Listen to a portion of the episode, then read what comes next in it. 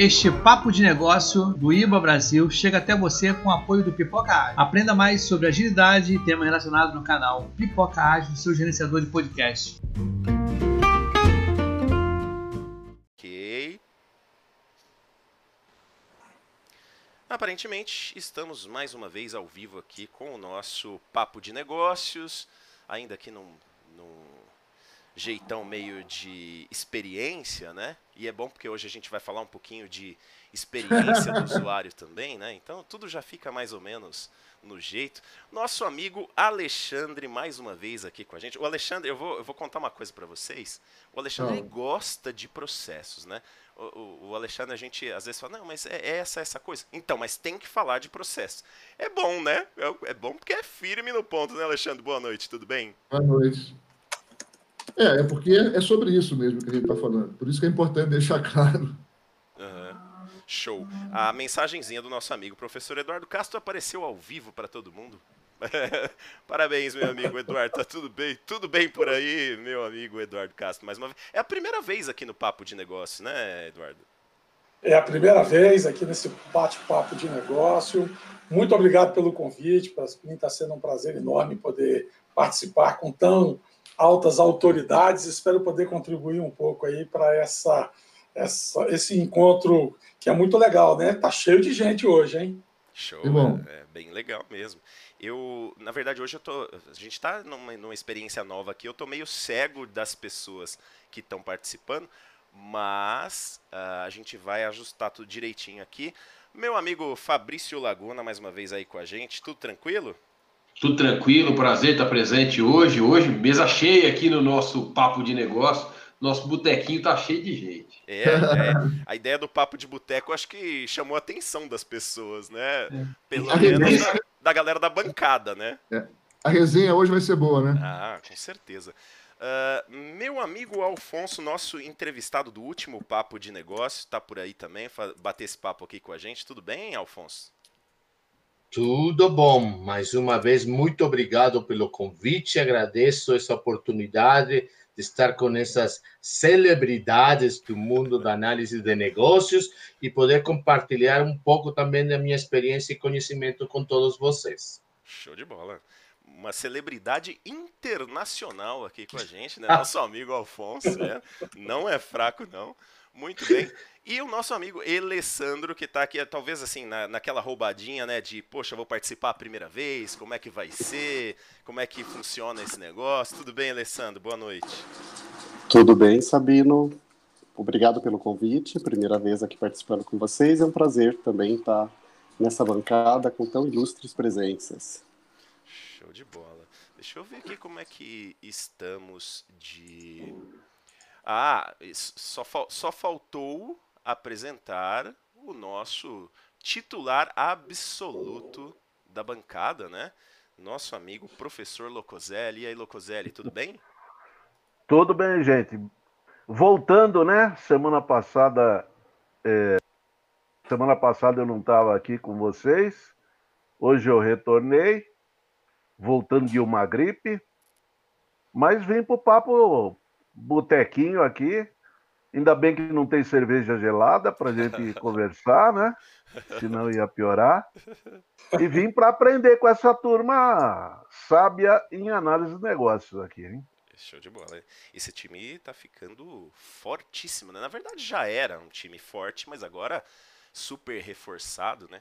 É... E, e, a ideia, gente, ó, para quem está acompanhando já o papo de negócio já há algum tempo, a gente tem evoluído aqui um pouco e a gente chegou à conclusão que para o papo fluir um pouco mais, a gente vai aqui conversar de uma forma mais livre, né, com menos pauta e tal. E você que está aí vendo o papo de negócio, pode participar também, colocar suas perguntas, suas considerações pelo chat e a gente vai falando aqui, vai batendo esse papo.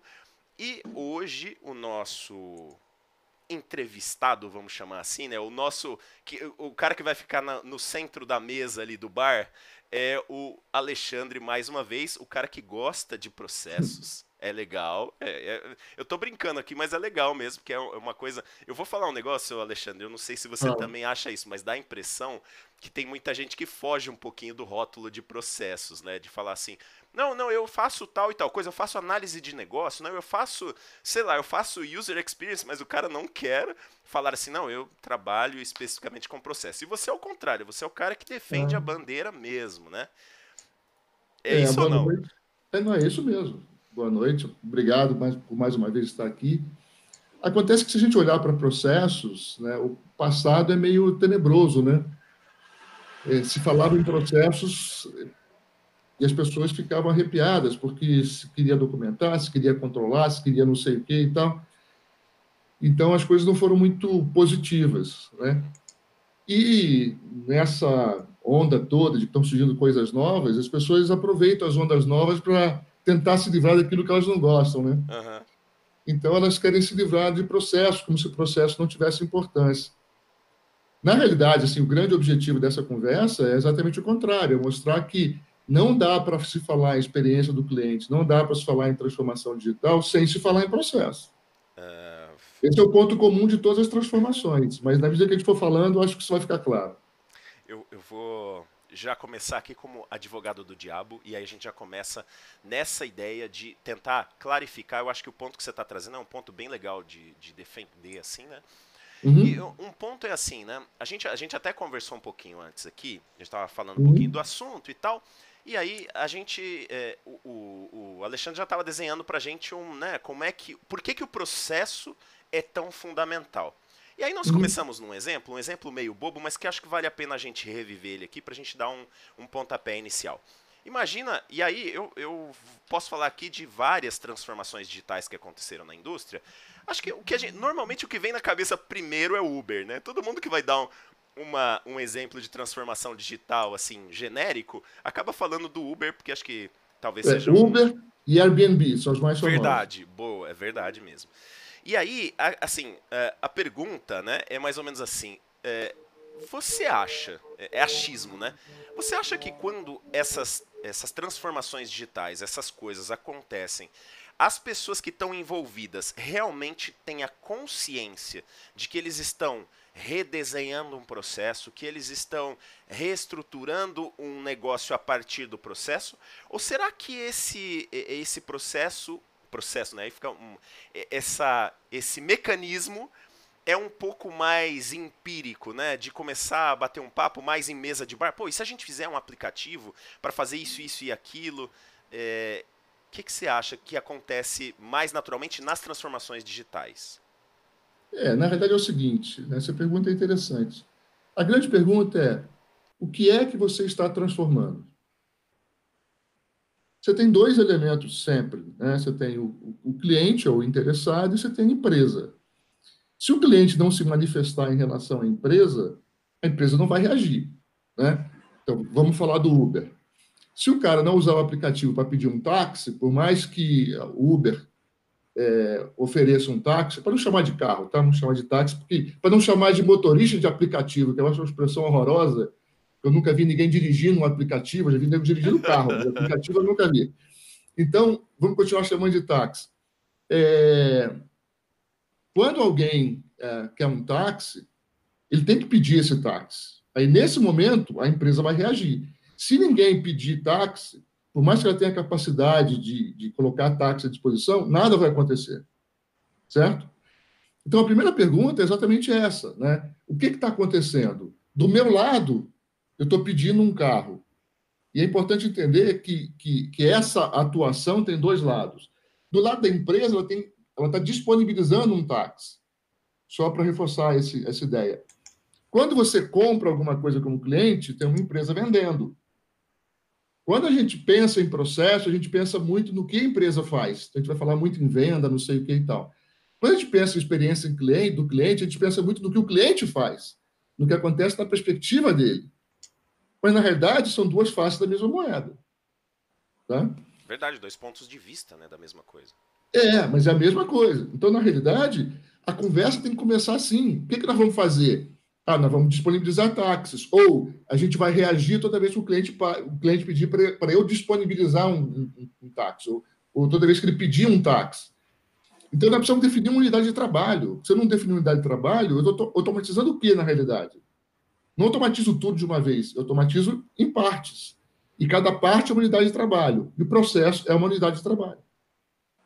Que aí a gente olhando um pouco mais é, os, o pessoal que defende um pouco mais o ágil hoje em dia, né? Uhum. E assim, eu, eu sou meio do, do, do, ponto de vista que quando a gente defende cegamente alguma coisa, a gente sempre está cometendo vários equívocos. Mas, uhum. é, de forma geral, quando a gente pega né, a onda hoje, que se a gente for dizer, a gente tem uma onda muito mais forte de ágil do que de processos, né? De quantidade de informações, de pessoas defendendo isso e tal. E o que o ágil defende, entre aspas, seria assim, que isso seria uma coisa que talvez aconteça mais naturalmente, principalmente se a gente fizer aquela história de experimentar, falhar cedo, né? Então, a uhum. gente tentaria, vamos lá, é, vou tentar, vou quebrar a cara e a hora que eu quebrar a cara, sei lá, oito vezes, na nona eu vou descobrir o que, que é. Será que isso é uma abordagem diferente da gente tentar pensar um pouco mais estruturadamente no processo para poder enxergar aonde a gente deveria atacar? Ou essas duas coisas elas são complementares, na verdade? Elas são complementares. Na realidade, você nunca vai ser ágil enquanto você não souber o que, que você está tentando implementar. Porque o ágil tem muito a ver com uma implementação ágil, concorda? Aí a pergunta é: de que nós estamos falando? Você está falando de implementar o quê? Na hora que você responde esse o quê, é, objetivamente, não um o quê grande, né? um o quê mais, mais, mais realista, menor, etc., mas uma transação, digamos, entre aspas. Você está falando de um processo, não tem muito jeito. É, deixa eu pegar, cara, na, na, no negócio do, do, do Sabine e fazer uma provocação para o Alexandre, usando nós mesmos como exemplo, tá? É, eu vejo que o, o IBA Brasil fez uma grande transformação digital, está fazendo, com isso aqui que nós estamos rodando hoje, que é o papo de negócio, tá? Isso. Então, é, é, essa é a nossa transformação digital. Uhum. É óbvio que tem todo um processo aqui. Existe um processo de selecionar o, o, o, convidado do dia, da gente abrir a chamada, da gente divulgar as coisas. Então, e tem um monte de processo por trás e talvez a gente nunca os mapeou. Nunca os identificou. É, vem antes disso. Talvez até antes disso. Mas assim. Mapear não é importante. Mapear não é importante. Importante é você identificar, saber sobre o que você está falando. Mas o nosso okay. analista de processos aí, Locoselli, acho que já identificou. Desculpa, vamos lá, vamos lá. A gente tem os processos. O que eu queria, o que eu queria só chamar a atenção, assim, ó, a, a, a, no, o nosso caminho para a transformação digital, a gente não se baseou em uma técnica de processo. A gente, na verdade, foi muito mais experimentando e o Sabino gasta muito mais tempo futucando aí nas ferramentas para a gente conseguir transmitir isso ao vivo. E a gente, vamos fazer uma semana que vem? Então, vamos fazer. O que, que a gente precisa fazer? Ah, pô, Locoselli, anuncia lá no LinkedIn, divulga isso aqui. Como é que eu mexo nessa ferramenta? A gente gasta muito mais tempo aprendendo a usar as ferramentas e divulgando, uhum. e isso tem sido a nossa jornada de transformação digital, tá? Uhum. É, é eu, eu entendo o que você está falando. Tem processo por trás de tudo isso, assim, é, a gente não só se a gente não soubesse o que é processo para a gente não enxergar. Uhum. Mas a, a, nossa maneira de fazer a transformação digital foi muito mais focada em aprender novas tecnologias que a gente não sabia e a gente precisava fazer e experimentar e dar cabeçada e ir ajustando, do que usando uma técnica tradicional, por exemplo, de reengenharia de processo, de mapeamento de processo. Uhum, uhum. É, é... Será que nós estamos errados? Não sei. A, a, pergunta, na realidade, é qual é a motivação disso? Né? Você se motivou em usar tecnologias novas ou você se motivou em fazer o que você fazia de maneira diferente? Acho que fazer o que a gente fazia de maneira diferente, tentar então, alcançar então, um tá público bom. diferente, maior. Então tá bom. Então, você está tentando fazer diferente o quê? A realização de eventos. É realização de eventos é um processo. Sim. E nesse caso, você foi mais específico. Você pode realizar N eventos. Você criou um evento chamado Papo de Negócio, e você falou agora, vamos realizar o Papo de Negócio de uma forma mais moderna possível. Tá? Então, tudo bem, você tem uma unidade de trabalho, que é a realização do papo de negócio, e agora você vai discutir como fazer isso. Então, o que eu falei antes, vou repetir. A definição óbvia de processo é como fazemos o que fazemos. Então, vocês sempre fizeram eventos. O que vocês estão discutindo agora é como fazer os eventos de maneira diferente. E nesse caso, você usou um evento em particular, que é o papo de negócio. Então, tem um processo aqui chamado realizar papo de negócio. E a grande discussão foi qual é a melhor forma de fazer. Acontece que o ágil, na minha opinião, e algumas pessoas até da mesa compartilham comigo, se você não tiver um mínimo de parar e pensar, a gente está sendo ágil mesmo, porque a gente vai fazer refazer tantas vezes. Quando é que a gente começa a contar o tempo? Quando é que a gente termina de contar o tempo? Se a gente somar todos os tempos que a gente levou tentando descobrir o que era para fazer, tentando fazer, talvez não esteja sendo tão ágil assim, né? Não sei. É, é, assim, posso fazer, é. então, mais uma provocação. Muito, muito bacana, Alexandre. Eu acho que a é. posição é essa mesmo. O que eu percebo é isso, assim, algumas coisas a gente consegue fazer de forma empírica. A gente vai ali, às vezes é inovador, é diferenciado. Mas tem outras coisas que realmente, para que você obtenha um melhor sucesso, você tem que sentar, pensar, discutir, se for o caso, desenhar, montar um fluxo, mais simplificado que seja, para tentar achar o melhor caminho. Ou seja, é, nem 8 nem 80, né? A gente tem que uhum. sempre procurar, quando a gente quer atingir um objetivo, o melhor caminho, que pode uhum. ser aprendendo, né? Uhum. Então, a gente tem noções, já tivemos visões de outras pessoas fazendo, vamos mais ou menos seguir esse caminho, vamos embora. Uhum. E aí, às vezes, o meu amigo Sabino, há cinco segundos. Não entrega. Aí, coitado, né? E a gente aqui também nessa discussão, né? Então, assim, eu, eu entendi, eu acho que tem coisas que realmente cabe você ter uma prática ágil, no qual você precisa experimentar muito rapidamente, mas tem outras que, se você não sentar e discutir melhor, você cai num retrabalho constante e aí você deixa de ser ágil, é isso? Também é isso, mas, mas vamos lá. O que, que eu estou querendo dizer? É... A gente tem que determinar sempre. Bom, você não vai me ver aqui defendendo a ideia de documentação, de, de modelagem de processo. Para mim, isso é o menos importante. Para mim, o mais importante é você identificar o processo corretamente. Né? Então, é, quando a gente vai fazer alguma coisa, tem que ficar claro o que, que a gente quer fazer. Então, nessa conversa que a gente teve, a gente quer fazer uma coisa, quer realizar um evento chamado Papo de Negócio. Tudo que não for relativo a isso está fora. Eu tenho que definir isso, eu tenho que definir essa fronteira, eu tenho que definir esse contexto. Se eu não definir esse contexto, não, mas o cara também tem que se inscrever. Não, mas o cara também tem que se não sei o quê. Peraí, mas são coisas diferentes. A realização do papo é uma coisa, a inscrição é outra, a avaliação é outra. Na hora que eu consigo separar essas coisas, eu tenho as minhas unidades de trabalho específicas, eu tenho a unidade de trabalho da organização, que é o que ela faz, eu tenho a unidade de trabalho do desenvolvedor, que é aquilo que ele vai desenvolver, vai desenvolver o suporte à, à, à inscrição ou o suporte ao evento em si. Então, eu preciso separar as coisas. E o elemento mais é, claro de identificar e que dá, e que dá uma capacidade de, de, de implementação e de resposta ao cliente é o processo. Não esquece o resto. E a grande evolução que está havendo aqui no mundo hoje é exatamente em relação ao, ao escopo. Na realidade, o que, que processo nos obrigou a pensar nesses anos todos? A gente começou com um limite, que era a unidade funcional. Qualquer coisa que saísse fora da unidade funcional não me interessava, era da outra área. A gente percebeu que se eu trabalhar só na minha área, aquilo que o cliente espera não vai sair. Aí a gente começou a pensar o seguinte: vamos juntar áreas e pensar em alguma coisa que começa lá fora e termina lá fora. É o tal do processo ponta a ponta. Certo? É... Agora a coisa está ficando mais complexa. Porque a, a, coisa não termina só quando ela sai da empresa. Ela termina quando ela atende o cliente. Esse é o conceito de processo ponta a ponta. Então, vamos pegar um processo de venda num supermercado. Né? Ele terminava quando o, o, o, o atendente botava as coisas no carrinho e passava para o cliente. Mas quando o cliente vai no supermercado fazer uma compra, o que, que ele quer? Ele quer tudo aquilo que ele comprou disponível em casa. Enquanto não estiver disponível em casa, o processo não acabou.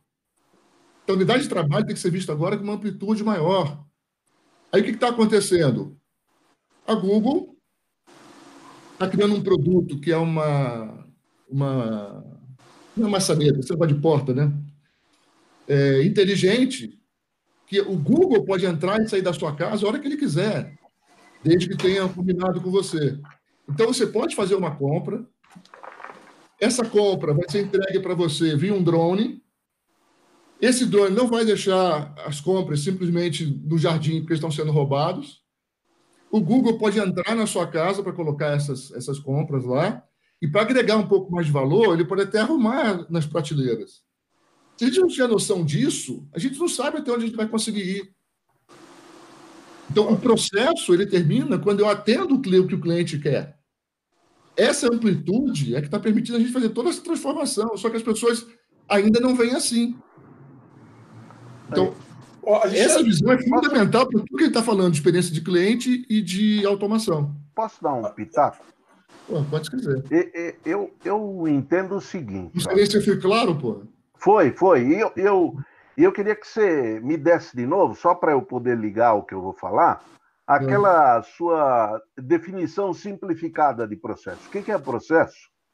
É como fazemos o que fazemos. Isso. Então, esse o como fazemos, o, o que fazemos, pode ser assim como poderíamos fazer o que eu uhum. gostaria de fazer. Sim, claro. Eu acho que começa aí a ideia de criar um novo negócio, de transformar um negócio. Claro, claro. E, e o agregar a tecnologia, ele vem da necessidade. Ah, eu preciso, para fazer como eu estou imaginando, eu preciso dessa tecnologia agregada. Peraí, peraí, peraí, peraí. Posso, posso é, mudar um pouquinho? Vamos lá. É, mais importante do que eu imaginar alguma coisa, eu preciso deixar claro qual o valor que eu quero entregar. Que, que é isso? Valor, primeiro, valor, que, quem percebe se existe valor ou não é o cliente, nunca a empresa. O valor é sempre valor percebido. E o valor é percebido quando uma necessidade ou uma expectativa é atendida. Por que, que a gente muda a forma de fazer? Porque nós estamos atendendo mais expectativas.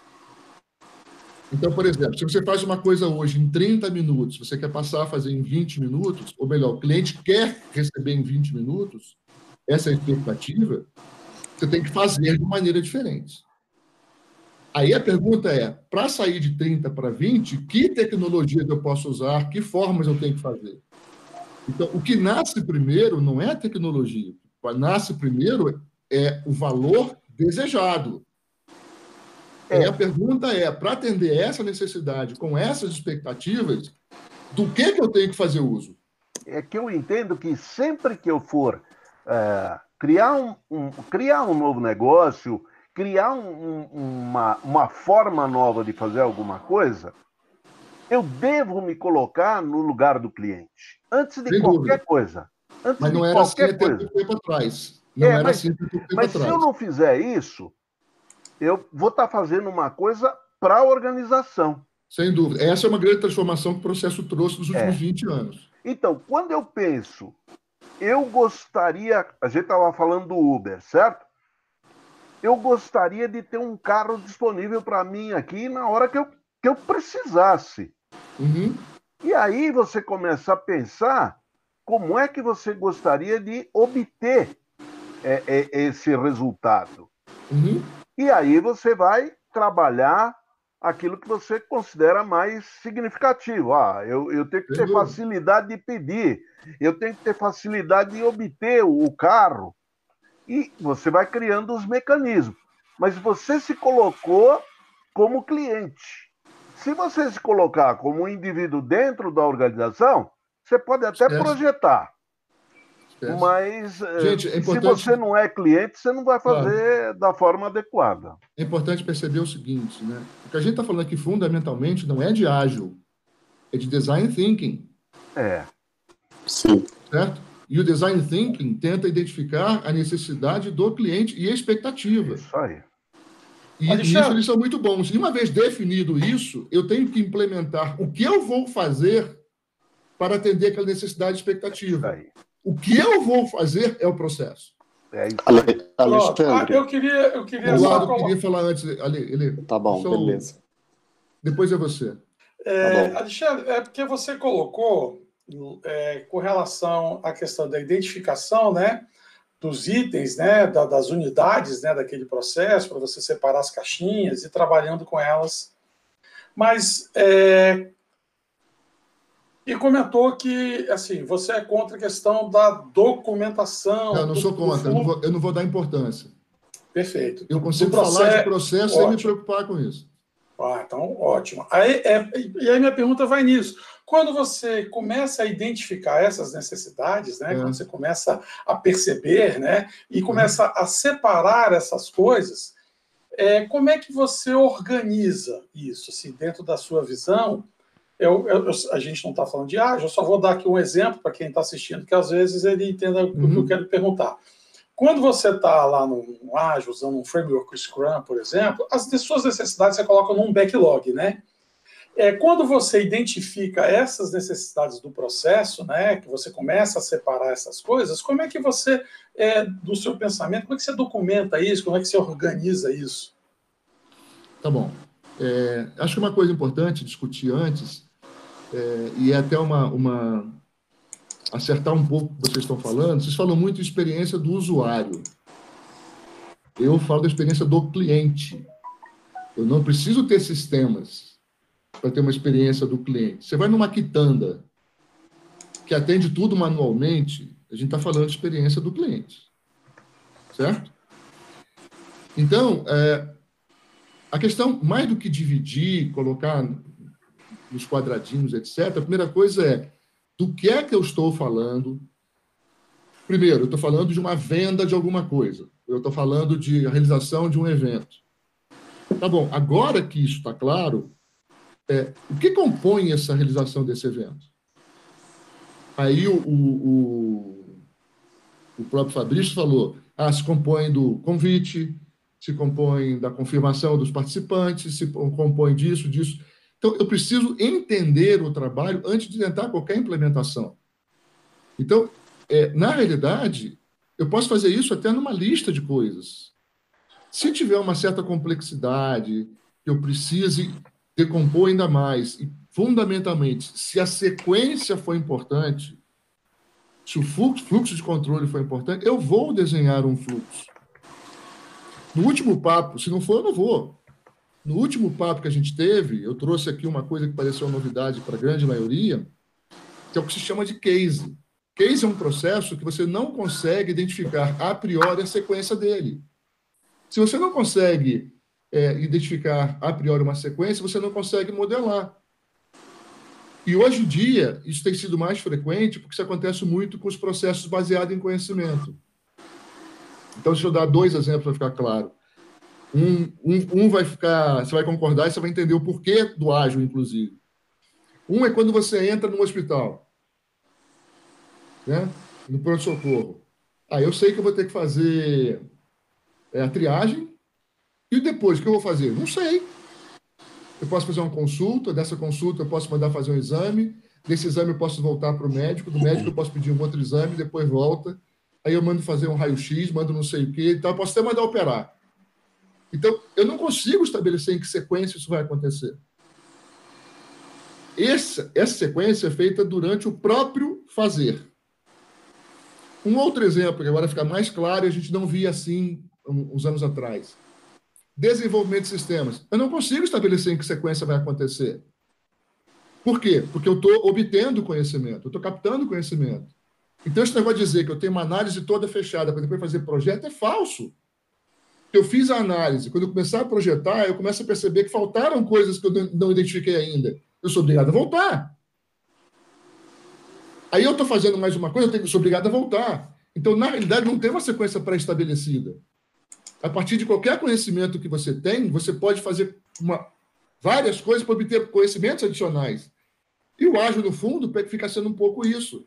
Esse, esse fazer por tentativa e erro, que na realidade não é isso, é mais ou menos assim. Quer dizer, eu descobri alguma coisa, tive uma ideia, testo, continuo nesse caminho ou não continuo? Porque esse caminho não pode ser predeterminado.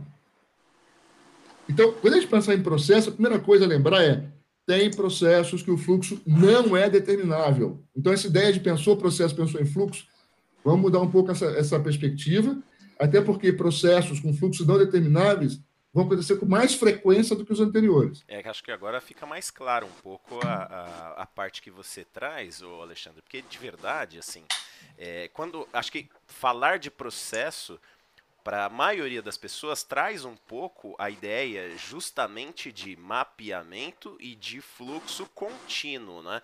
Que é uma coisa assim que até agora a gente não tinha falado nisso, então para muita gente isso está subentendido. Então você está é? defendendo, é? né? Você está defendendo uma bandeira, mas você já tem na sua cabeça um, um, um cenário já mais bem desenhado, porque você tem mais informações sobre isso mas para a maioria das pessoas, às vezes, fica essa, essa questão muito de processo, é um fluxo e é um negócio é, fechado. Eu tenho que saber no detalhe o que acontece no caminho. É, é, é meio complicado é, mesmo, né? Sabino, nós todos dessa mesa aqui, e mais quem está assistindo a gente, sofre do mesmo mal. E é o seguinte: aquilo que a gente acredita evoluiu e as pessoas ainda pensam de uma forma anterior. Deixa claro aqui é quantas pessoas ainda ouvem falar em análise de negócios e só pensam em requisitos? Qual é a grande batalha, qual é a grande batalha de vocês? É a grande batalha de vocês? Colocar análise de negócios como uma competência diferente. Olha, bicho, enquanto as pessoas estiverem pensando análise de, de, de negócios como pensava requisito, elas não vão se engajar, porque aquilo não funciona. Hoje, para resolver os problemas da complexidade que tem, nós precisamos ver de maneira diferente. Nós precisamos fazer aquilo que a gente fazia de maneira diferente. Eu quero fazer a mesma coisa aqui... com o processo. Isso é. deu um ranço nas pessoas, que elas acreditaram em algo, então tem que fazer diferente. Tudo bem, tem que fazer diferente, mas os conceitos de processo evoluíram. É, eu queria fazer aqui exatamente a mesma coisa que você fez com processos, mas fazer com engenharia de requisitos, até para fazer jus ao, ao papo que eu fiz ontem com o meu amigo Eduardo Castro. Uhum. A engenharia de requisitos também já evoluiu. Então a gente precisava de um papo mais abrangente para a gente conseguir uh, trazer, porque assim, a engenharia de requisitos evoluiu junto com o ágil, né? Uhum. Mas assim, eu, não, eu não, só não queria trazer esse background agora, porque senão a gente dá uma, uma mudada no papo que eu queria claro. pedir pro Alessandro uhum. trazer a visão que ele ia trazer, mas assim, a gente já fica um ganchinho de a engenharia de requisitos também mudou e a gente pode fazer um papo sobre isso gente, mais de no novo, futuro. De novo. Vamos aproveitar tudo isso. Um minutinho só, Alessandro. É, por que, que a engenharia de requisitos mudou? Por que, que o processo mudou? No fundo, a gente está mudando o como. Porque o valor exigido passou a ser diferente. É isso mesmo. Eu tenho que fazer sistemas mais rapidamente. Eu tenho que fazer sistemas entregas incrementais. Eu não posso levar dois anos para fazer um sistema. É, então, é eu, tive opção, né? eu tive que mudar a minha forma de fazer. O nome continua sendo o mesmo, porque eu preciso, eu continuo precisando entender os requisitos. Eu preciso, eu continuo precisando entender as necessidades. Você pode chamar, você está mudando na realidade a técnica. É isso mesmo. Mas, é isso mas mesmo. o objetivo não mudou. Então, o processo, o nome do processo é o mesmo, é entender as necessidades. Mudamos o como. É entender os processos. Mudamos o como, porque as expectativas mudaram demais as exigências mudaram demais. Vamos lá, Alessandro. Por isso que dá para ficar falando de processo o tempo todo, porque você consegue perceber isso encaixando no mundo, entendeu? Mesmo com as novidades que estão surgindo. Fala, Alexandre, é, primeira coisa, compartilho muito do que você está dizendo. Uhum. Eu acho que a, a, grande questão que acontece hoje nas empresas, todo mundo se fala justamente do tema desse, desse nosso papo sobre transformação digital. Isso. Só que as pessoas falam de transformação digital, só que a primeira coisa que eu acho que você concorda com isso, que precisa mudar, e você entrou um pouco, um pouco nisso, é o mindset das pessoas. As pessoas falam que querem mudar, que a empresa precisa mudar, que os processos precisam evoluir, mas as pessoas continuam com a mentalidade de como se trabalhava com processos há tempos atrás. Uhum. E com isso, a empresa não consegue evoluir ao ponto de implantar esses processos que vão trazer essa transformação digital. E um outro ponto que eu queria que você também comentasse era o seguinte, e foi parte da pergunta do Locoselli. É, muitas vezes se pensa na experiência do cliente, mas se pensa de uma forma interna. Ou seja, as pessoas de áreas de produtos, de comercial, muitas vezes deduzem o que o cliente quer. Só que ninguém vai perguntar para o cliente o que efetivamente ele está precisando, ou fazer uhum. uma pesquisa de mercado nesse sentido. Uhum. E isso, pelo menos na, é, na, minha visão, inviabiliza você implementar qualquer processo de transformação digital dentro da companhia. Se eu não perguntar para o meu cara lá na ponta o que ele está querendo, o que ele está precisando comprar, qual é a necessidade que eu posso estar tá atendendo, qual o problema que eu posso estar tá resolvendo, uhum. não adianta fazer qualquer coisa dentro da organização. Sem dúvida.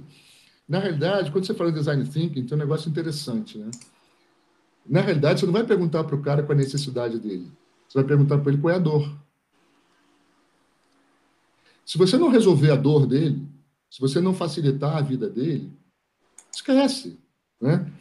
Esquece pelo seguinte, porque tem um concorrente seu que está tentando, está se preocupando com isso.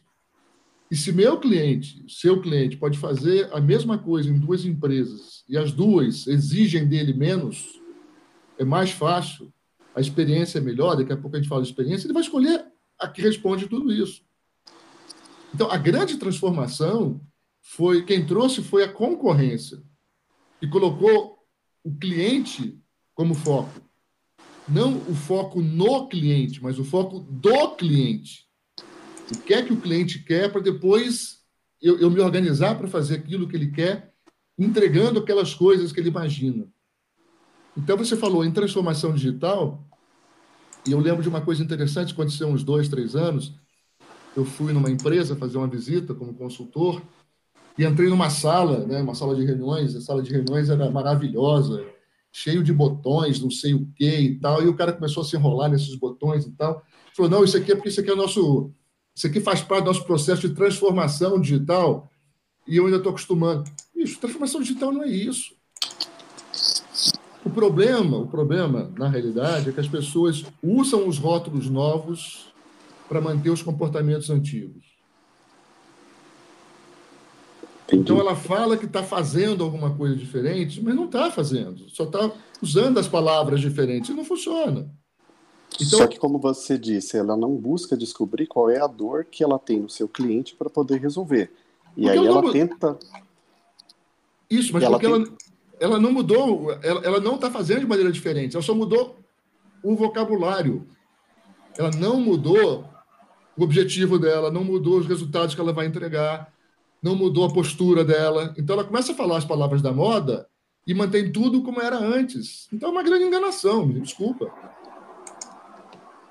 Esse é o problema. Mas você tinha falado de duas coisas. Você tinha falado da, da transformação digital, tinha falado uma coisa antes. É, do, um complemento. É, o que, é, que eu acho que é bem interessante que é a mudança do mindset, né? Isso que você acabou Isso. de colocar. Se você só mudar as palavras, não resolve nada. Você só está fazendo uma, uma capa diferenciada, né? Você está colocando ali uma, então, uma, um, um, produto diferenciado de, de, em volta, né? Um papel diferente, mas o conteúdo não sei se é você mesmo. concorda comigo, é. Aí eu só queria só os, falar os conceitos uma... novos trazem esse mindset novo, só que as pessoas usam as palavras e não entendem os conceitos. Então, aí é que eu vejo, a gente até conversou isso uma outra vez com o Sabino, que é qual o grande problema? Que eu enxergo é que, na realidade, essa mudança tem que se iniciar pela alta direção, né? pelos diretores, pelos gerentes, e a gente percebe muitas pessoas que executam as suas atividades mais preocupadas em fazer melhor do que a alta direção. A alta direção cobrando muito, finge que entende esse novo mindset, quando na realidade não consegue compreender perfeitamente, atrapalha quem quer fazer e acaba não gerando resultado e botando a culpa nas pessoas que querem fazer melhor. Né? Então, acho que a gente deveria ter algum tipo de atuação junto a esses diretores, gerentes, uhum. essa alta direção, para tentar ajudá-los né, a entender que o mundo mudou, as, o como mudou, e que você precisa entender é, essa nova forma de fazer as coisas. Não é simplesmente mudar a palavra, o nome da palavra, porque não mudou só a palavra, mudou o conceito dela também, é, é isso? É isso, mas acho que tem uma coisa mais importante, Eduardo. Mais do que dizer para ela que o como mudou, eu tenho que dizer para ela que o que eu entrego mudou. O que o cliente espera mudou. Perfeito. O que eu preciso fazer mudou. A gente, já, já passo para você, a gente, como, como pessoas de tecnologia, está muito ligado ao como, está muito ligado nas oportunidades de usar tecnologias novas, etc, etc, etc. Vamos focar no problema. Eu sempre digo o seguinte: o único lugar que o como vem antes do que é no dicionário. Nós precisamos entender o que antes de mais nada. O que vai ser feito, o que vai ser entregue, o que, etc, etc. etc. A gente queima essas etapas, de forma geral. Por favor. Obrigado. Eu aqui, sentado, escutando vocês, concluí algumas coisas interessantes. Uhum. Nós estamos hoje vivenciando um contexto muito diferente de 20 anos atrás. E aí vem a transformação digital, ou seja, a chegada de novas tecnologias, novas formas de fazer as coisas e, o mais importante, nós temos novos clientes. E esses novos clientes estão demandando coisas muito diferentes daquilo que era demandado 20 anos atrás. E é isso aí, para meu entendimento, que significa a transformação. Dúvida. Como eu vou entender essas necessidades, essas Sem dores, esses desejos, esses anseios dessa, desses novos clientes? Os clientes antigos existem, também existem, estão se transformando, não duvido, com outra velocidade, mas os novos clientes, as novas gerações, estão com umas demandas muito diferentes daquilo que nós estávamos acostumados. Uhum. Seja para resolução de problemas, seja para dar nova, eh, fazer mudanças, seja para trazer novos produtos. E aí eu concordo contigo, Alexandre. Se eu não Uhum. entender o que meu cliente precisa, o que ele realmente me está demandando, como eu consigo entregar uma coisa que agregue valor? Uhum. Então, tudo isso que vocês comentaram, esse é meu resumo aqui sentado escutando vocês. É Quanto mesmo. importante hoje para nós entender o que essa nova geração, no, no, contexto atual, eh, está sendo demandado. Se nós vamos 20 anos atrás e alguém tivesse falado para nós, não, mas que aqui em, em, em 2019 você vai estar, eh, em vez de estar eh, pedindo um táxi, você vai pegar um aplicativo e ele vai te chamar outro táxi mais rápido.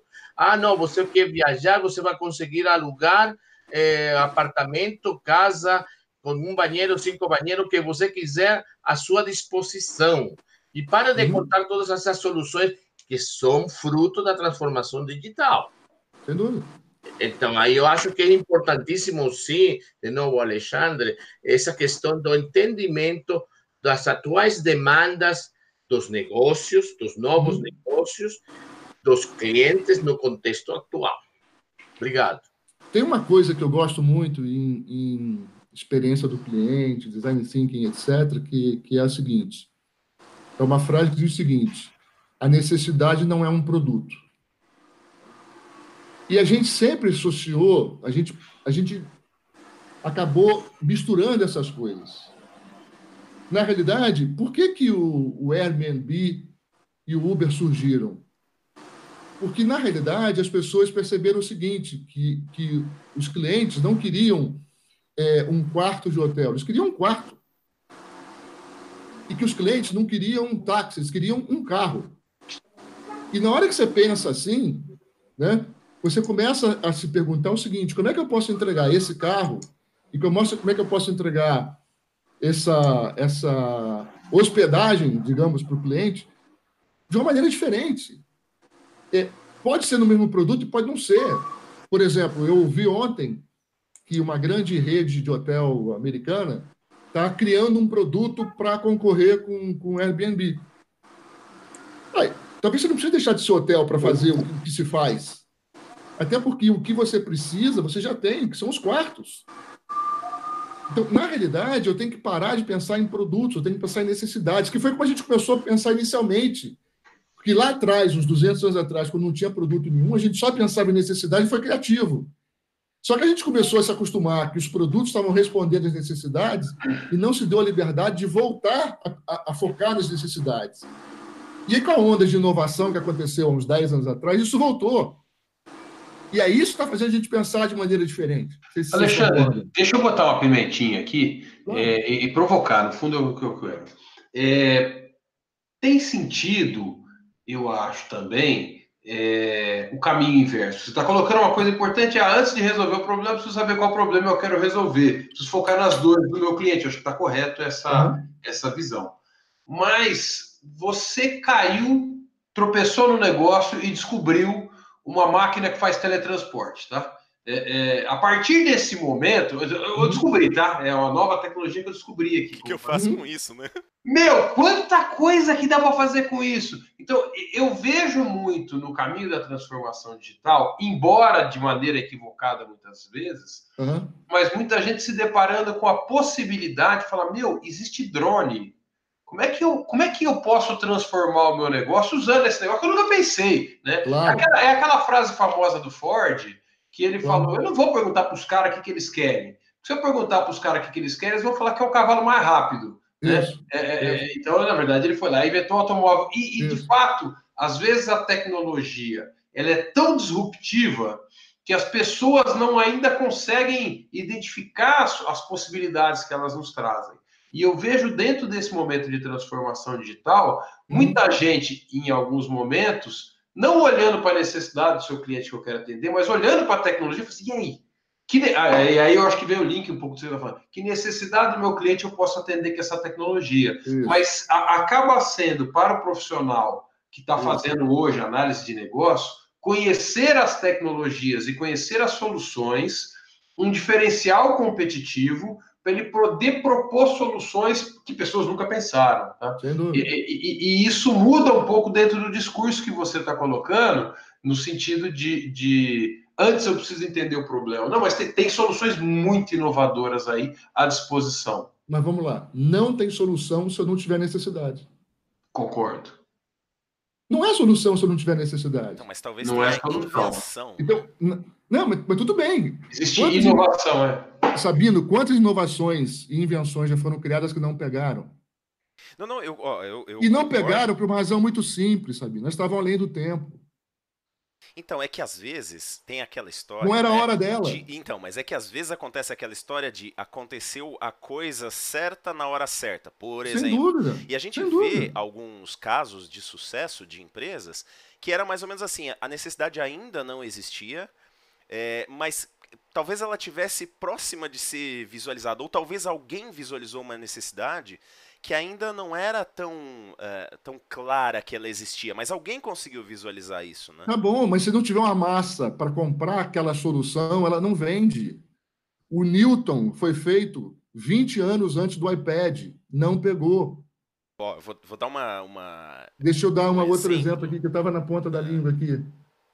Uh escritórios virtuais, escritórios digitais. Eu vi escritório digital há 20 anos atrás.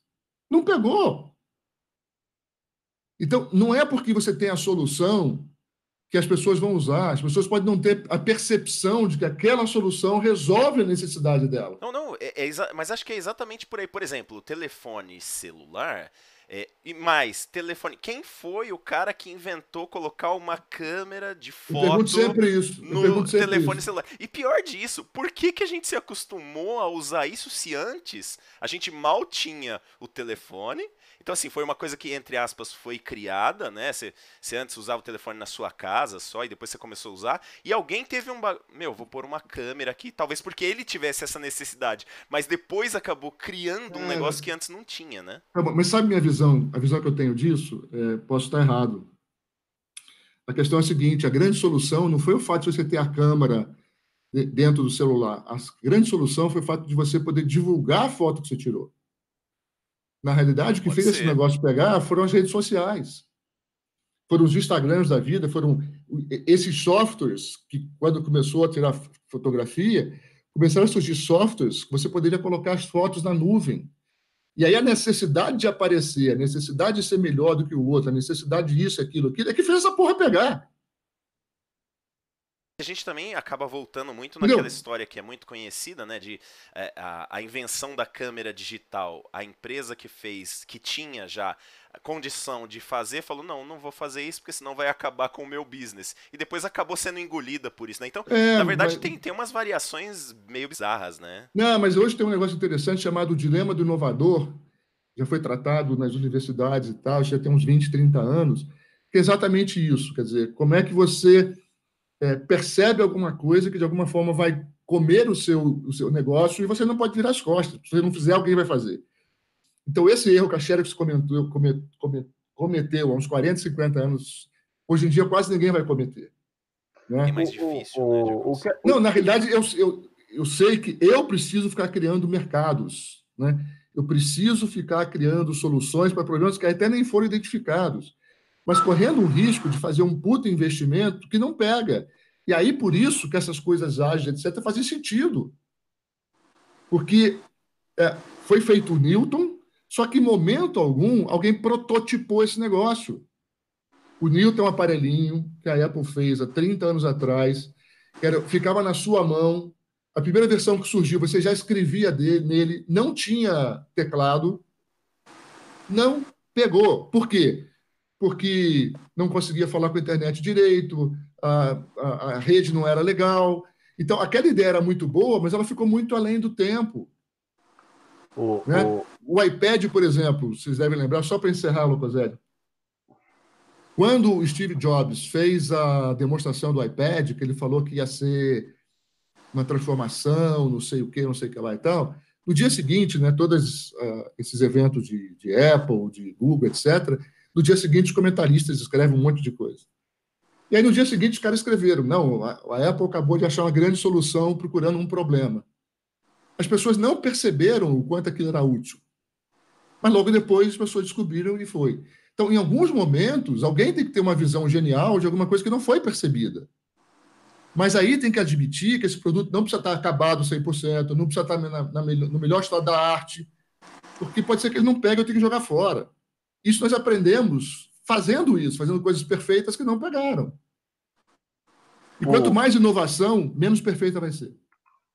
não precisa ser, porque a necessidade é muito grande.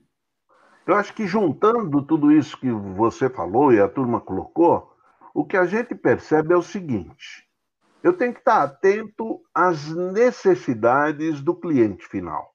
Das dores. As dores é que vão mostrar as necessidades. É. E e, e sempre que eu estiver aí, eu posso encontrar coisas inovadoras. Ou não.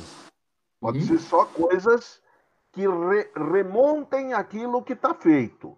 Uhum. Uma reengenharia do que eu tenho. Um uhum. tiro na água quando, também. Quando, né? quando eu faço alguma coisa nova, eu preciso estar atento ao contexto que existe para essa coisa nova. Uhum.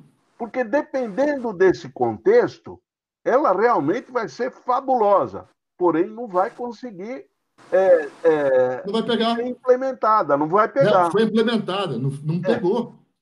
Não vai pegar. Não pegou. Então, é, é, é esse cuidado que se precisa ter é, ao pensar em inovação.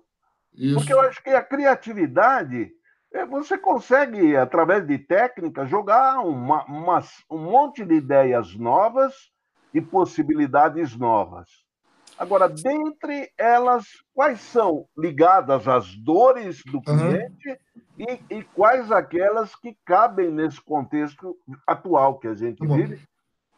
Eu, eu fiz um curso, eu fiz um curso de design thinking. É, não gostei muito do curso, não. Não preciso entrar no mérito mas algumas experiências foram interessantes, né? E, e uma experiência é exatamente você criar um produto. Tá? Então você tem que colocar uma ideia lá, não uma ideia, você tem que colocar um problema, né? Cada grupo tinha que achar um problema para resolver. E o grupo, e o, e o problema que a gente tentou resolver era um problema de remédios que são jogados fora. Todo mundo em casa tem uma farmacinha. Não sei se no resto do mundo, mas no Brasil todo mundo tem uma farmacinha. E às vezes farmacinha é força de expressão, né? O cara tem uma puta de uma farmácia. E aí você é obrigado a comprar uma caixa de remédio com 20 unidades para comprar, para tomar três. E aquelas 17 unidades vão ficar na sua casa até você voltar até a mesma doença ou até ela expirar. Pô, enquanto isso, tem gente precisando de remédio, né? gente sem condições financeiras e tal. A gente não poderia resolver esse problema? Foi isso que a gente falou. Aí eu li esses dias uma coisa interessante, não li em profundidade. Os caras estão reaproveitando comida, Locoselli. Essas comidas que sobram, certo? Isso é um problema, mais do que uma necessidade, isso é uma dor. A dor é estamos jogando comida fora com gente passando fome. Não tem necessidade nenhuma por trás. Não tem necessidade nenhuma por trás. Tem a fome, quando a gente percebe que a comida vai ser jogada fora. Mas o problema é, estamos jogando comida fora com pessoas que com fome. Estamos jogando remédio fora com pessoas que não estão conseguindo comprar remédio. E aí surgem as ideias. Por que, por que isso é importante, essa lógica, Fabrício? É para tentar evitar que você invente uma coisa que não pegue. Porque se eu estou endereçando uma necessidade, a chance de pegar é muito maior. Agora, se eu endereço uma simples ideia genial, pode ser que ela esteja a, a, além do tempo e a coisa não pega ser ótimo, mas não vai dar certo porque não é o tempo, né? Gente, olha só. Ninguém percebeu a necessidade. É, olha só. Tinha uma pergunta aqui... que o Eduardo fez no nosso bate-papo que eu queria voltar, se é, possível. É, vamos, e vai uma fazer... contribuição para as pessoas. É, vamos fazer um negócio aqui, assim, ó. Temos dois minutos para as nove. Eu queria é. pedir para cada um aí dos, dos nossos é, comentaristas aí que estão na bancada fazer um fechamentinho e aí ah, a então gente tá. deixa para o Alexandre fazer por último. Então aí o, o, o, Eduardo também pode comentar aquele item hum. que ele falou e a tá gente né, faz o fechamento. Só para a gente não estourar muito tempo. Tá então tá bom, eu vou pedir para vocês fazerem, cada um fazer o fechamento, né? Aquilo que achou mais interessante, ou se quiser trazer alguma ideia é, que não deu tempo de trazer e tal, a gente passa por cada um e faz esse fechamento, né? É, você quer começar, Fabricião? Posso começar, posso começar, sem problema. É, os pontos que achei muito interessante no nosso papo de hoje, é, o Alexandre colocou muito bem, o processo é o como a gente faz o que a gente faz e a gente se organizar. Se eu quero mudar a minha forma de fazer o que eu faço, eu poder pensar isso em escopos de processos. Então, identificar os processos me ajuda a ter uma clareza sobre o que, que eu estou mudando do como eu faço. Então, o processo me ajuda a entender isso. Se eu quero que o meu processo esteja mais alinhado às necessidades do meu cliente, eu preciso conseguir olhar com o foco do, do cliente, como é que ele vê de fora para dentro. As... Aí é o fora para dentro. O fora para dentro que a gente começou outro dia é a perspectiva. A fora para dentro é a perspectiva do cliente. Primeiro eu, eu olho para o cliente, depois eu me organizo. Perfeito. E até hoje, independente de quem faz, viu, Fabrício? Aquilo que a gente conversou. E o de dentro para fora é ignora o cliente, eu sei o que ele precisa. Tá? Isso é que está mudando. É, e esse de fora para dentro, e o Alexandre ainda deu uma pista boa, é com base nas dores do cliente, né? O que, que ele sofre, e a partir dos seus sofrimentos, daquilo que ele, que ele tem de dor, ali eu vou conseguir identificar pontos que eu posso atender, ou dores que eu posso reduzir, e, ou, ou até ganho, seria outro ponto, né? E vai além, né? Mas se eu conseguir identificar dores, a chance da minha transformação é muito bacana. Você quer ver uma dor? Eu perco muito tempo na rua esperando um táxi passar na minha frente o Uber veio resolver Sim. o problema. Perfeito. Por exemplo, nos Estados Unidos, né, eu já estive lá algumas vezes, cara, era impossível você pegar um táxi na rua. E você que estava viajando, não sabia o telefone do rádio ou táxi, você não pegava, porque os táxis não passam na sua frente. Eu não sei onde eles se metem, mas eles, quando estão vazios, não passam na sua frente. Então, foi por isso que surgiu o Uber lá, possivelmente, entendeu? É. A necessidade é, porra, eu tô precisando de um cacete de. Desculpa, me empolguei. Pode de... falar palavrão na televisão, Alexandre. Não, mas é, o, horário. é de ninguém. Limite. Né? Eu tô precisando de, de, um, de um carro e não passa o carro. É uma rua erma que nunca vai passar um carro aqui. Era essa dor que foi resolvida, entendeu? Essa Entendi. dor foi resolvida. Alexandre, eu estou com muita vontade de fazer uma pergunta para você, que talvez o tempo nosso seja curto para responder, mas se você conseguir dar uma resposta curta, vai ser boa. Eu queria que, que você conceituou muito bem o processo e nos fez enxergá-lo muito bem. Eu queria que você relacionasse processo com outros termos que são produto, capacidade. Quando eu estou falando de capacidade, estou falando de capability. Tá? Dá para fazer isso rápido? Tá. É, eu vou só trocar, de produto e resultado. Tá? Não, não, eu pensei produto do marketing mesmo, produto. Não, não, tá bom, mas é, então o, o, processo é alguma coisa que tem que ser feita para o produto aparecer, se materializar. Concorda? Se o produto é um computador, eu preciso fazer o computador, precisa ter uma forma de fazer o computador. Então tem dois lados do processo, um é produzir o computador e o outro é como produzir o computador. Então bota mais um, serviço. A mesma coisa, tá? Então, se eu estou falando de um serviço que é um almoço, né? Eu estou falando que eu tenho que produzir esse almoço. Eu tenho que produzir e servir o almoço. Eu tenho no mínimo dois processos. Se eu estou falando de um computador, eu tenho no mínimo dois processos. Vou produzir e vou vender. Né? Então, toda vez que você quiser materializar alguma coisa na organização, materializar um produto ou um serviço, você tem que fazer alguma coisa para materializar. Isso que você faz é o processo. Ficou uma coisa de fora. Capability. Capacidade, capability. Isso. Capability é o seguinte: uh, se você olhar o próprio conceito de processo, né, ele está incompleto. O, o, a BPMP tentou corrigir a definição. Né? Então, ela fala que é um conjunto de atividades, mais é, comportamentos, mais não sei o que, não sei o que, sei o que lá. Na realidade, o processo não é um conjunto só de atividades se você pegar a forma que você faz café, desde o tempo que você fazia no, no fogão a lenha, até hoje que você faz apertando o botão, o que é exatamente o mesmo. Você vai esquentar água, vai fazer uma infusão, vai, vai filtrar e vai sair o café. O que mudou nesse tempo todo foi o como, certo? Por que, que eu comecei a falar isso? Por que, que eu disse que eu ia responder? Desculpa. O que, que é capability? Capability. Então, obrigado. A gente chegou numa, numa definição de que processo, na realidade, ele precisa de seis coisas para você resolver. Sete coisas. Você precisa saber qual a necessidade que você quer resolver. Você precisa ter uma estrutura organizacional. Deixa eu aqui olhar o cara para não errar. Você tem que ter políticas e regras. Eu sempre esqueço isso. Falo isso há 20 anos, mas eu esqueço. Você tem que ter uma infraestrutura de suporte, você tem que ter tecnologia de suporte e capital humano. No fundo, você muda uma dessas coisas para poder ter um processo novo. E infraestrutura, tecnologia de suporte, capital humano, basicamente são capabilities. São coisas que se tornam capazes a. Mas no Brasil essa discussão está muito incipiente ainda, e lá fora também, ainda é uma discussão do cacete. É, muitas pessoas colocam processo como algo que suporta o capability. O Roger, que você conhece muito bem, mostrou que é o contrário. Né? Então, ele está colocando, na realidade, uma relação de N para N entre capabilities e processos. Um processo usa N capabilities e uma capability pode suportar N processos. Não sei se eu te respondi. Não, tá ok. É, no fundo, eu vejo um pouco isso também, porque você colocou o processo como algo que eu consigo identificar e fechar o meu negócio em vários processos, e eu vejo o movimento de o capability ser algo, uma maneira de, de, de também é, é, é, fechar escopos do meu, do meu negócio, mas com uma visão um pouco diferente, mais focada talvez em infraestrutura, como você é, falou, em recursos.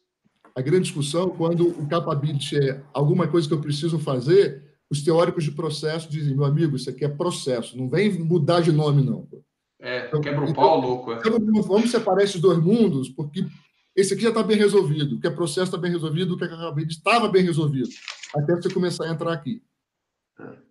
Bom, ok. O bom, é que, o bom é que hoje o chefe não vai brigar comigo que a gente estourou. Foi ele o culpado. Boa. Uh, Locoselli, vamos aproveitar, faz o fechamento eu, aí, por favor. É, é, eu percebo o seguinte: as iniciativas de análise do negócio elas têm duas origens. Os problemas e as oportunidades. Uhum. Agora, o que a gente tocou hoje está focando principalmente os problemas, uhum. que são as dores do cliente. Né? Uhum. É, as oportunidades é a visão da organização em aproveitar alguma coisa que ela não está aproveitando. Uhum. Então, é, o que dá para concluir é o seguinte: quando eu estou focado na experiência do cliente, o que eu vou buscar resolver, em primeiro lugar, são problemas. Problema dele que precisa ser resolvido. Sim, você colocou. Eu preciso de um carro aqui, não tenho. Uhum. É esse Isso tipo não tem nada a ver com a experiência do cliente ainda. Isso não tem nada a ver com a experiência do cliente. Como não tem nada a ver? Não tem, daqui a pouco eu te falo. Deixa você até o final. Então, as, as iniciativas de análise de negócio, elas vão acontecer nessa visão de é, experiência do cliente, e aí vai estar muito focada nos problemas que ele vive, nas necessidades que ele tem para eu poder atender, e as oportunidades, talvez ela seja uma visão mais interna da organização de crescimento, de aprimoramento. Vamos lá. Quando você fala em oportunidade, você pode ter dois focos. Claro, oportunidades internas e oportunidades externas. Não, externas, as externas. Então, as externas. A oportunidade de aproveitar mercado, aproveitar alguma Não, mas... tecnologia Isso. nova, alguma, alguma coisa nova. Não estou falando de problema. Não, tudo bem. Mas veja, Lucoselli, também não estou falando de problema. Eu falei de necessidades e expectativas. Uhum. Okay? a necessidade geralmente deixa, é ó, deixa eu só uh, fazer uma consideração aqui, é, para a gente até não começar um, um não, novo, um novo programa, né? É, o, o Alfonso já, assim, ele tem um horário mais, mais forte, né? Então ele precisou hum, sair, beleza. Mas vamos mandar bala aí, que senão a gente começa um novo programa. Já fica, o Louco Zé, já reserva uma nova data aí. Tá bom. 30 segundos. É, a necessidade é, vai ser sempre um vetor para você fazer alguma coisa. E a oportunidade é, é também parte da necessidade, porque muitas vezes está mudando a expectativa e não o produto. Então, você está entregando o que você entregava, só que em menos tempo. Você está entregando o que você entregava, só com menos defeito. Você está entregando o que você entregava com menos é, perda no caminho. Tá? Então, na realidade, quando você está fazendo aquele produto, o produto está ligado exatamente com necessidade. As outras oportunidades estão muito ligadas a expectativas. Que podem ser internas ou externas. Próximo. Show de bola. O Alfonso acho que já precisou sair, né? Alfonso? Não, voltou, ele voltou. Ele voltou. Você quer fazer um fechamento aqui, Alfonso, antes de você sair? Então tá.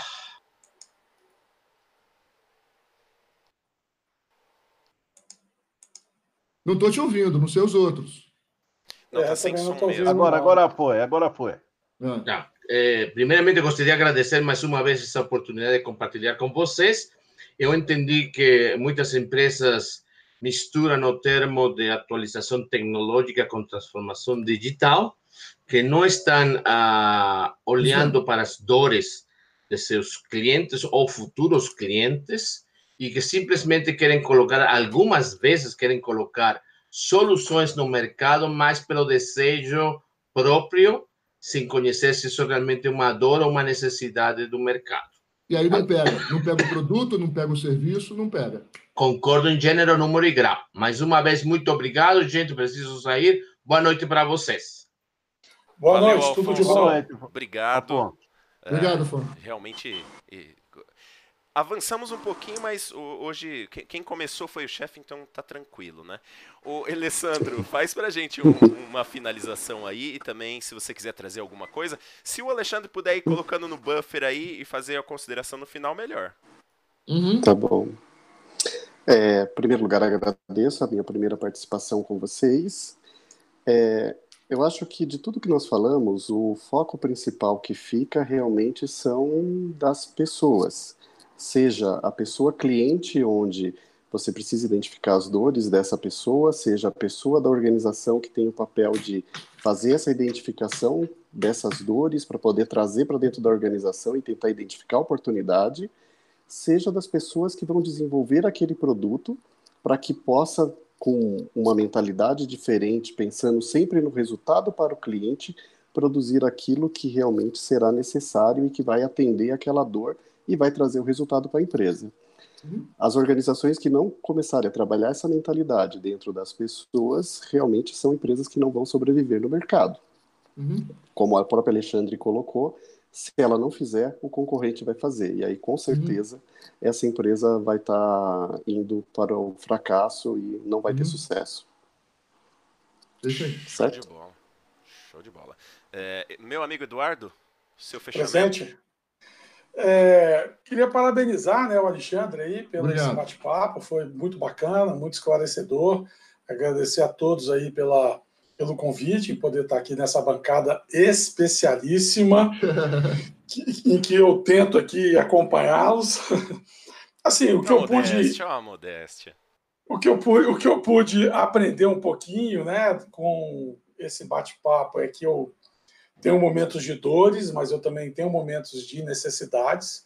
Eu tenho momentos em que eu vou fazer as coisas de forma empírica, eu tenho momentos que eu vou fazer as coisas de forma organizada dentro de um processo.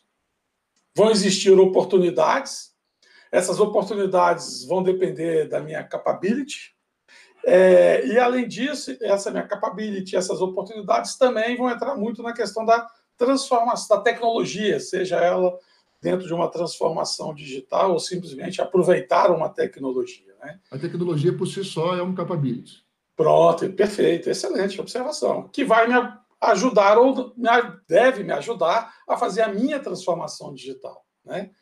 Então, assim, então agradeci muito, aprendi bastante. E aí vou voltar aqui para o meu amigo Alexandre naquele, naquela, naquele questionamento anterior, né, do início do papo, a gente estava fora do ar, né? Hum a gente falou sobre processo e eu perguntei sobre a jornada. Então, a jornada de um usuário seria um processo? Teriam Vamos atividades? Lá. Seriam tarefas? Vamos lá. É, você não vai me ouvir falar em jornada nem experiência do usuário. Você vai me ouvir falar em jornada e experiência do cliente. Tá? Perfeito. O conceito inicial de jornada do cliente é o seguinte: é, quando você pensa num negócio, você tem um ciclo de vida típico. É, o cliente entra em contato com você, depois ele entra em contato com os seus produtos, aí ele se manifesta é, interessado no seu produto, aí ele compra alguma coisa, ele usa aquilo, ele tem dificuldade. Tudo isso é a jornada do cliente. O conceito fundamental dessas coisas todas tem uns 20 anos, que é o momento da verdade. A empresa é um ente inerte. Tá? A empresa existe, mas ela está tá lá. Até que apareça um outro ente, que é o cliente, que a provoque de algum jeito. Quando esse cliente provoca essa empresa, você passa a ter um momento da verdade. Ou essa empresa faz o que tem que fazer e ganha o jogo, ou ela faz, não faz o que tem que fazer ela perde o jogo. Certo? Quando ela faz alguma coisa, ela está realizando um processo para atender, para para, digamos assim, formalizar ou implementar aquele momento da verdade. Ok? Você tinha okay. perguntado sobre. Sobre é, a jornada e o processo. Tá bom. Então, o processo é aquilo que vai ser feito para dar a resposta ao cliente naquele momento da verdade. A jornada é o conjunto de coisas pelas quais o cliente passa, e eu consigo mapear isso olhando o seu ciclo de vida, e eu preciso ter processos que suportem essa jornada. Hoje, as pessoas estão aproximando ainda mais jornada de processo, apesar de, de, de não usar a palavra processo, quando ela fala em jornada de compra, jornada de venda, jornada disso. Quando ela fala esse tipo de coisa, ela está falando do processo. Não é mais jornada como, como a teoria entendeu. E a experiência do cliente, aí que eu quero entrar, Locosé, é como o cliente se sente nesse momento da verdade. E aí leva em consideração a performance da organização, se ela entregou o que ela tinha que entregar, os sentimentos do cliente, as sensações, o ambiente, tudo isso é experiência do cliente. Então, se, não, se um processo não estiver acontecendo, não tem nenhuma experiência, a não ser uma experiência negativa de ter tentado entrar em contato com a empresa e não conseguir.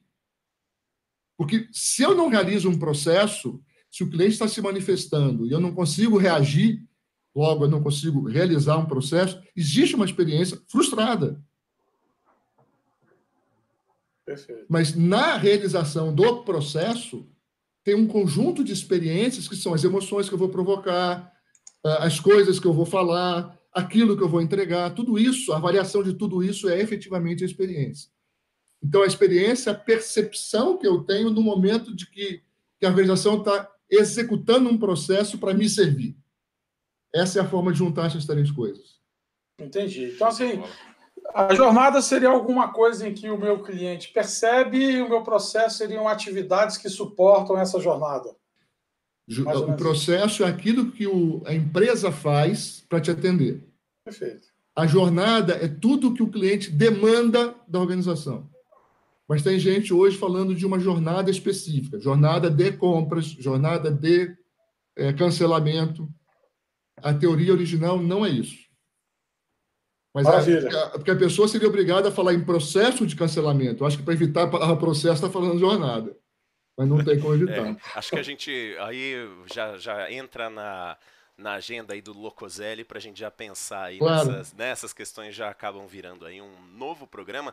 Eu queria trazer aqui os fechamentos do Gustavo e do Eduardo, né? O Gustavo falou assim, ó, é, isso, né, ele já tinha falado, pessoas deixavam, é, deixavam de se qualificar, passavam menos tempo com suas famílias para se adequar ao modelo de educação presencial tradicional. Essa dor, conceito simples, mas genial do Alexandre, a educação à distância vai resolvendo e trazendo novos paradigmas. Uma transformação digital muito valiosa. Saio desse debate com um conceito valioso da dor e suas consequências benéficas para nós, disse ali o Gustavo, bem bacana. O Eduardo disse, ó, atuando no varejo, vejo a área de inovação buscando soluções inovadoras com foco na dor dos clientes, mas esbarrando no modelo antigo de processo, buscando o que fazer sem pensar no como. Enriquecedor. E aí o Gustavo Bom. fecha falando ver a necessidade como um passo de interpretação da dor foi muito enriquecedor. Obrigado a todos. Então, acho que faz muito sentido, né, Alexandre? E assim, a gente talvez precisasse, obviamente, de muito mais tempo para conseguir fixar um pouco mais, para conseguir é, abranger um pouco mais esses conceitos, mas acho que o core daquilo que a gente queria transmitir pelo, pelo visto aqui foi atendido, né? A gente conseguiu é, principalmente pegar essa, essa ideia de diferenciação de conceitos. E mais uma vez, é, um papo muito bacana aqui. Obrigado pela participação. É, vou agradecer a todos. Só para a gente. Senão a gente começa. Se a gente começar a falar de novo aqui, o papo não para, não, né? Não, não, então, gente, agora eu vou deixar na mão do Locoselli para ele já marcar aqui um próximo Alexandre parte 3, para a gente começar aí esses assuntos que ficaram já meio pinçados e porque já é 9h20 depois o chefe vai puxar a minha orelha aí eu já vou encerrando por aqui mesmo, agradecendo mais uma eu vez. Eu não encerro não, cara. Hã? Eu não encerro não? Vamos lá. Pode. Ah, então tá bom. Manda lá. Eu queria, eu queria agradecer a quem participou, queria pedir desculpas da minha empolgação, do, da, da, empolgação do meu, do meu menino mal educado, né, de falar palavrão e tal. É, e, e, chamar atenção é, para esse conceito, né? Ou seja, a gente precisa resolver as dores, então a gente precisa entender as necessidades e terminar por vez com aquela frase: a necessidade não é um produto, a necessidade pode ser atendida por um produto. Então, se eu conseguir entender a necessidade, eu posso pensar num produto ou serviço, que, por serem necessários, vão acabar pegando. Então, tem muitas coisas que a gente foi, a unidade foi capaz de pensar muito na frente, que não pegaram, porque as pessoas não perceberam a dor, não perceberam o problema. Então, por que que é, apareceu o computador e apareceu e o primeiro software do, do, do, do, do desktop foi um editor de texto. Que era uma dor, meu amigo, ter que escrever aquele negócio. Você errava, rasgava a folha e começava tudo de novo. Então, os primeiros editores de texto, quem estavam lá sabem, era, era tão ruim quanto datilografar. Só que você podia guardar, você podia corrigir, você podia fazer coisas que não se fazia antes. E depois começou a evoluir. Então, a grande necessidade, a grande dor é, puta, errei esse negócio, tem que fazer tudo de novo. Então, só isso daí já abriu o mundo para um editor de texto que evoluiu para caramba e começou a pegar só por resolver essa dor. Muito obrigado. E, aí a gente tem, na verdade, né, isso que talvez estivesse começando já um novo papo, que são muitas, muitos exemplos desses talvez a gente pudesse até fazer um papo falando um pouco, né, desses exemplos, e aí as coisas ficariam até mais claras. Gente, próxima quarta-feira temos mais um papo de negócio. E aí, só pro Locoselli me ajudar aqui, relembrando, semana que vem é nosso amigo Eduardo. Eduardo. Isso. Olha é a necessidade da análise de negócio, é uma pergunta. Ah, vamos deixar, vamos deixar no ar então, né? É necessária a análise de negócio? Será? Só pois é, será vamos... que a análise de negócio é importante? Será que identificar a dor ou uma necessidade é importante? O analista Será? de negócio está preparado para isso? Será que as empresas estão preparadas? Qual é a conexão disso com a tecnologia? Tem muito a ver com esse papo de hoje aqui. Show de bola, então. Quarta-feira que vem, às 8 horas, estamos de volta para falar: será que fazer análise de negócio é importante? Então, estão todos convidados para participar com a gente desse papo com o professor Eduardo Castro, com a nossa bancada aqui, nosso time fortíssimo. Time só tem especialista aqui e semana que vem a gente vai 9 e 15, vai. Né, chefe? 9 e 15. Tchau, gente. Até quarta-feira que vem. Forte abraço.